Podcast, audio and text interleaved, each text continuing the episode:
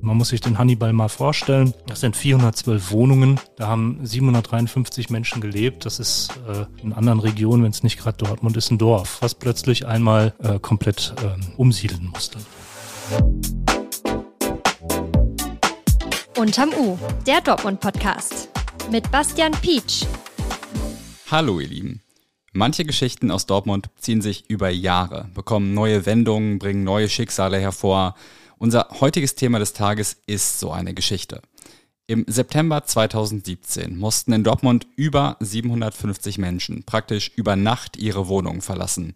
Die Räumung des Hannibal II in Dorstfeld war damals beispiellos und ist das eigentlich bis heute. Seit über sechs Jahren ist der Hochhauskomplex wegen gravierender Brandschutzmängel unbewohnbar. Genauso lange dauert die Aufarbeitung der damaligen Ereignisse. Nun geht es in die nächste Runde. Das Oberverwaltungsgericht NRW beschäftigt sich mit der Frage, ob die damalige Räumung des Hannibal die Stadt Dortmund vielleicht nachträglich noch Millionen kosten wird. Über das ganze Thema spreche ich gleich mit meinem Kollegen Dennis Werner. Ich hoffe, ihr seid nett in den Tag gestartet. Vielleicht hört ihr uns ja beim Frühstück oder auf dem Weg zur Arbeit oder auch abends auf dem Sofa. Wir freuen uns jedenfalls, dass ihr unterm U und damit auch Journalismus aus Dortmund einen Platz in eurem Alltag gegeben habt. Steigen wir durch. Update. Teuer. Zum ersten Mal seit vier Jahren erhöht die Stadt Dortmund ihre Abwassergebühr. Um 8% sollen die Gebühren für Immobilieneigentümer steigen. Umgerechnet auf den Abwasserverbrauch eines durchschnittlichen Vier-Personen-Haushaltes sind das etwa 48 Euro. Die Erhöhung fällt im Vergleich zu früheren deutlich happiger aus. Die Stadt begründet das mit den allgemeinen Kostensteigerungen auch im Baugewerbe. Ungeschickt. Der Fahrer eines im Kreis Neuss gestohlenen Autos hat sich auf der B1 in Dortmund blitzen lassen. Es gibt jetzt also ein Foto des mutmaßlichen Autodiebs. Der Eigentümer des Audi RS6 hat dieses Foto veröffentlicht. Er hofft so seinen Sportwagen zurückzubekommen. Für Hinweise, die zum Dieb des Autos führen, hat der Eigentümer eine Belohnung in Höhe von 10.000 Euro versprochen. Umstritten. Zur Fußball-Europameisterschaft sollen am Dortmunder Flughafen auch nach 22.30 Uhr Flüge abgefertigt werden. Laut dem Flughafen allerdings nur für Flieger der Mannschaften. Gegner des Flughafens laufen seit Jahren gegen solche Spätflüge Sturm, vor allem wegen des damit verbundenen Fluglärms für Anwohner. Ob die Spätflüge tatsächlich genehmigt werden, ist noch offen. Das Thema des Tages. Am 21. September 2017 mussten 753 Menschen ihre Wohnungen im Hannibal 2 in Dorstfeld verlassen. Der Hochhauskomplex musste wegen gravierender Brandschutzmängel evakuiert werden. Hunderte Menschen hatten jahrelang praktisch in einer potenziellen Fackel gelebt. Seitdem steht das Hochhaus im Dortmunder Westen leer. Der Skandal um den Hannibal 2 war in seiner Tragweite beispiellos. Die juristische Aufarbeitung zieht sich ebenfalls schon seit Jahren hin und beschäftigt jetzt auch das Oberverwaltungsgericht NRW. Mein Kollege Dennis Werner war damals schon in der Dortmunder Stadtredaktion und hat den Fall von Anfang an mit begleitet. So in der Draufsicht. Wie denkst du über den Fall Hannibal? Ja, wir haben damals diesen Fall hier in der Redaktion mitbekommen, so als Breaking-Situation. Also auf einmal war da richtig was im Busch. Es war auf einmal ähm, ganz dringlich, dass da was passierte und, und man, ich habe auch erst eine Zeit gebraucht, um wirklich zu erfassen, was da eigentlich passiert. Die Überlegung einfach so was, was, was macht das mit den Menschen, die jetzt so von einem Tag auf den anderen dann ähm, aus, dem, aus dem Hannibal raus mussten. Also man muss sich den Hannibal mal vorstellen. Das sind 412 Wohnungen. Da haben 753 Menschen gelebt. Das ist äh, in anderen Regionen, wenn es nicht gerade Dortmund ist, ein Dorf. Ne? Also im Prinzip so ein, so ein dicht gedrängtes Dorf, was plötzlich einmal äh, komplett ähm, umsiedeln muss. Ich glaube, das größte Wohnhaus in Dortmund, ne? Das ist das größte Wohnhaus in Dortmund, ja. Lass uns vielleicht am Anfang einmal zusammenfassen, was damals eigentlich genau passiert ist. Also warum musste dieses Riesenwohnhaus damals evakuiert werden?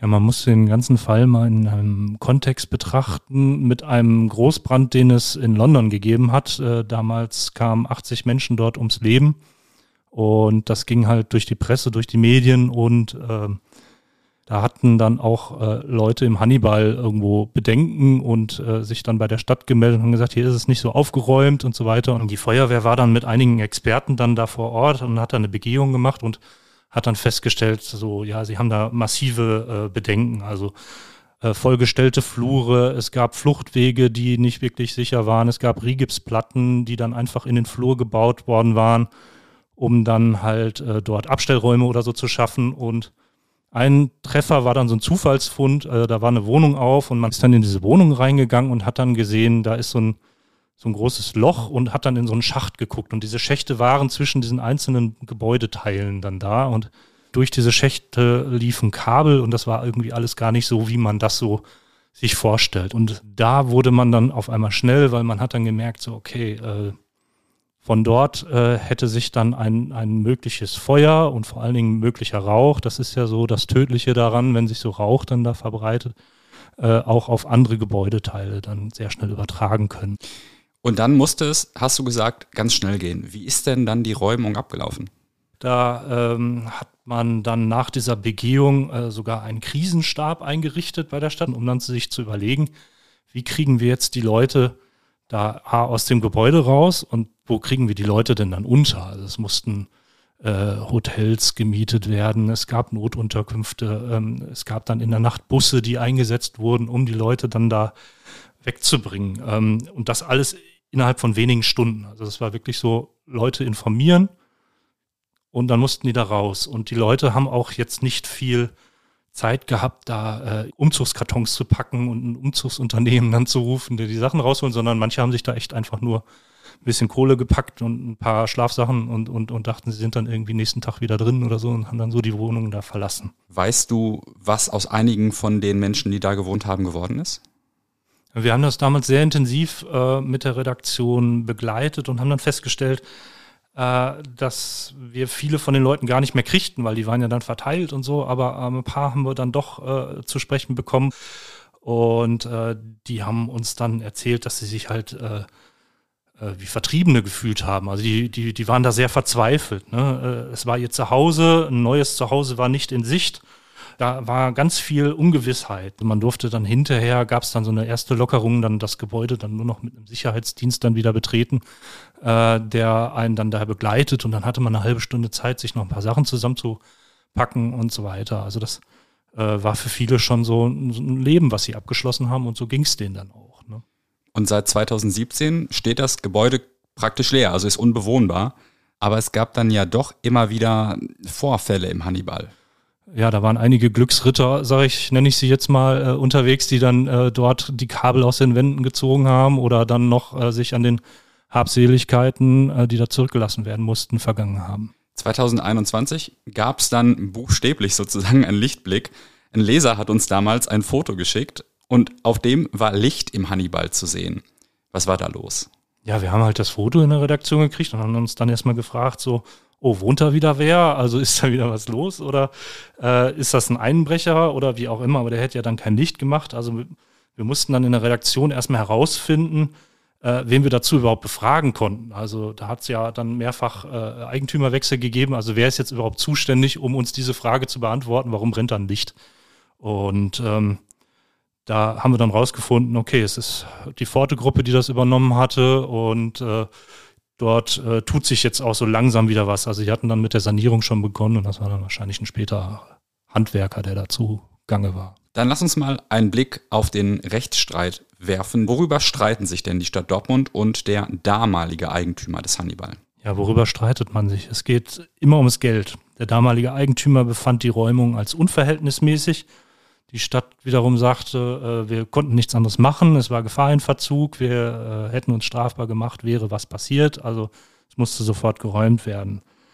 Ähm, dem Eigentümer ging es dann um Mietausfälle, also ein Gebäude, das nicht bewohnt ist, da zahlen die Mieter auch keine Miete und, und man wollte dann halt eben dieses Geld von der Stadt zurückhaben.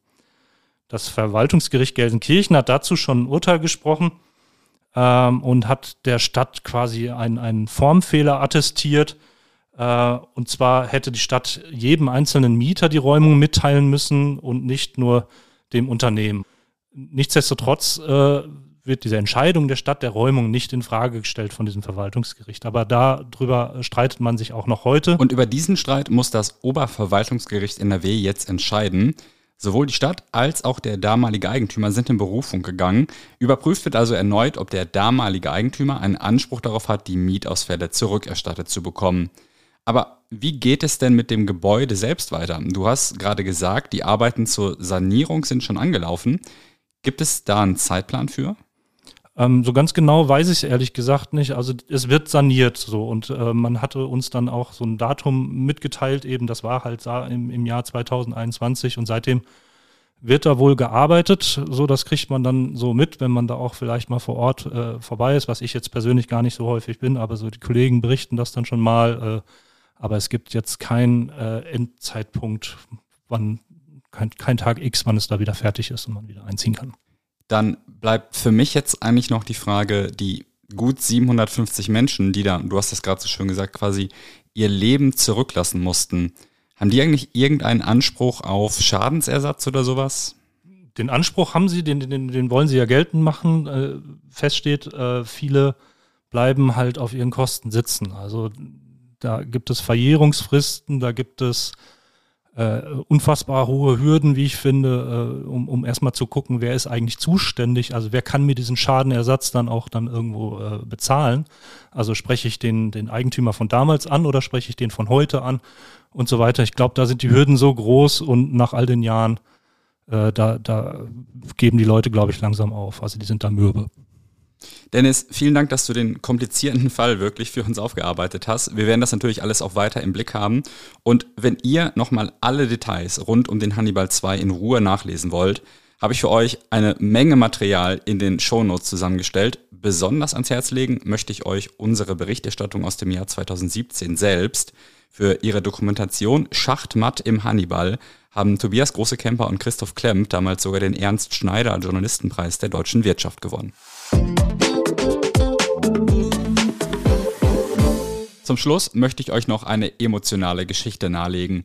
In ihr geht es um Barbara aus Dortmund. Die 35-Jährige hat Leukämie, also Blutkrebs. Ihr Mann Stefan kämpft für sie und um eine Stammzellenspende, auch wenn gar nicht klar ist, ob Barbara selbst mit so einer Spende wieder gesund werden würde. Trotzdem versucht Stefan natürlich alles, um einen Spender oder eine Spenderin zu finden und konnte dafür sogar die Unterstützung des BVB gewinnen. Wie das Paar und ihr gemeinsamer zweijähriger Sohn mit der schwierigen Situation umgehen, könnt ihr in einem bewegenden Text meiner Kollegin Julia Segantini lesen. Falls ihr Lust habt, schaut euch gern auch unser RN Plus Probeabo an.